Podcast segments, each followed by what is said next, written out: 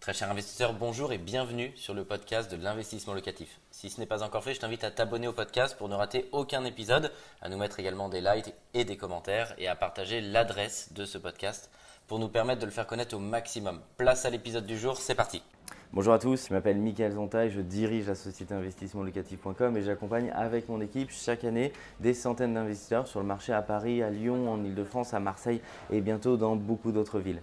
Vous m'avez récemment sollicité, un investisseur avait 10 000 euros et m'a dit Michael, qu'est-ce que je peux faire avec ces 10 000 euros en immobilier? Alors, je pense, et je vais vous donner tous mes conseils, qu'il faut tout d'abord distinguer si 10 000 euros représentent la somme totale que vous avez sur votre compte ou si ces 10 000 euros sont une somme que vous avez isolée, que vous souhaitez dédier à l'immobilier. Mon conseil numéro 1, c'est bien entendu de toujours garder un matelas de sécurité au-delà même de l'immobilier, vraiment pour votre vie de tous les jours, si jamais vous avez un problème ou une difficulté, et donc de conserver le matelas de sécurité que vous jugez vous-même minimum, hein, ce n'est pas à moi euh, de dire le montant, et après tout ce qui est l'excédent que vous souhaitez allouer à l'immobilier, alors là ça fait partie de ce montant-là. Donc vraiment mon conseil numéro 1, gardez un matelas de sécurité pour votre vie de tous les jours et après vous pouvez disposer donc d'autres sommes que vous souhaitez allouer sur ce marché. Mon conseil numéro 2,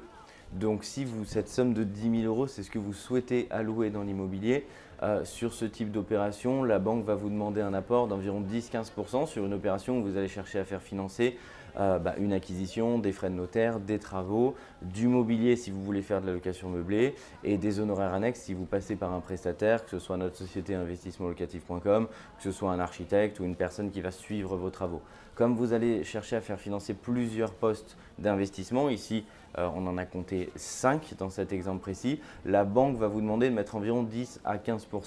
euh, d'apport du montant total de votre projet. Donc vous allez par exemple pouvoir faire une opération à 100 000 euros, ceux qui disposent euh, de 15 000 euros d'apport, ben, une opération à 150 000 euros, et ainsi de suite, ce qui va vous permettre de pouvoir mettre un pied à l'étrier et de commencer à débuter et d'investir dans l'immobilier locatif. Mon troisième conseil pour toutes celles et ceux qui ne disposaient pas de matelas de sécurité. 10 000 euros, c'était euh, vos économies. Dans ce cas de figure-là, il va falloir essayer de passer de 10 000 à 20 000 pour vous garder un matelas de sécurité plus avoir une somme à allouer à l'immobilier. Et donc, il va falloir explorer les pistes, par exemple, de plus-value latente si vous êtes déjà, par exemple, propriétaire de votre résidence principale. Donc, c'est voir comment vous pouvez dégager une plus-value à ce niveau-là. C'est voir comment vous pouvez, par exemple, faire une opération d'achat-revente qui va vous permettre tout simplement en immobilisant ces 10 000 de passer à 20 000 rapidement en faisant une opération d'achat-revente. Attention, ce n'est pas donné à tout le monde, ne prenez pas de risques inconsidérés, mais pour toutes celles et ceux qui sont au contact du marché immobilier, qui sont sûrs de faire une bonne affaire, ça vous permet en très peu de temps de faire un aller-retour et donc de pouvoir faire et dégager un excédent pour une opération immobilière.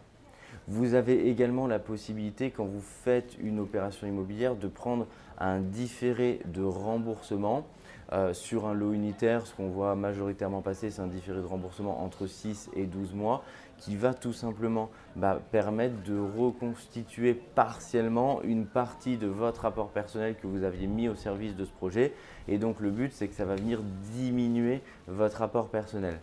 Et enfin, mon dernier conseil pour toutes celles et ceux qui n'ont pas suffisamment pour débuter dans l'immobilier, c'est vraiment de vous former. De vous former, que ce soit bien entendu gratuitement, comme j'essaie de le faire euh, à mon échelle en vous donnant le maximum de valeur gratuitement sur la chaîne, mais de le faire aussi de façon payante si c'est votre souhait, avec des coachs en accéléré qui vont vous permettre vraiment de vous donner des conseils appropriés sur votre situation et ce qui vous permettra aussi d'évoluer positivement dans le monde de l'immobilier et d'arriver à vous aussi vous construire votre empire immobilier. Un grand merci d'avoir suivi cet épisode jusqu'au bout. Je te donne rendez-vous pour un prochain épisode. Si ce n'est pas le cas, abonne-toi au podcast, partage-le, mets-nous un like et tu peux également retrouver plus de conseils sur YouTube avec plus de 300 vidéos gratuites.